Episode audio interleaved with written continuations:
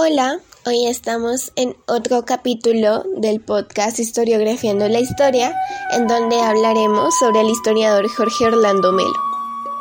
Jorge Orlando Melo nació en 1942 en Medellín, Antioquia. Es un historiador, profesor universitario y periodista colombiano.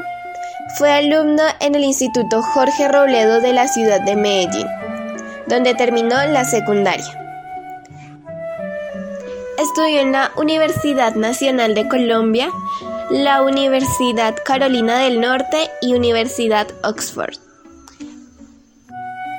Entre 1964 y 1990 fue profesor en la Universidad Nacional de Colombia, la Universidad de los Andes, la Universidad del Valle y Duke University. Fue consejero presidencial para los derechos humanos desde 1964 hasta el 2005. Recibió el Premio Nacional de Ciencias Alejandro Ángel Escobar en 1988, el Premio Nacional del Periodismo Simón Bolívar en 1988. Dirigió las revistas Cuadernos Colombianos y Análisis Políticos la revista Credencial Historia y fue su director histórico en 1987 a 2015.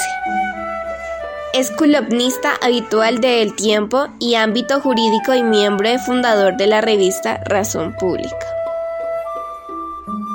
Este guion fue creado por la compañera Valentina Moncayo del grado noveno y espero les haya gustado el capítulo de hoy y nos vemos en la próxima.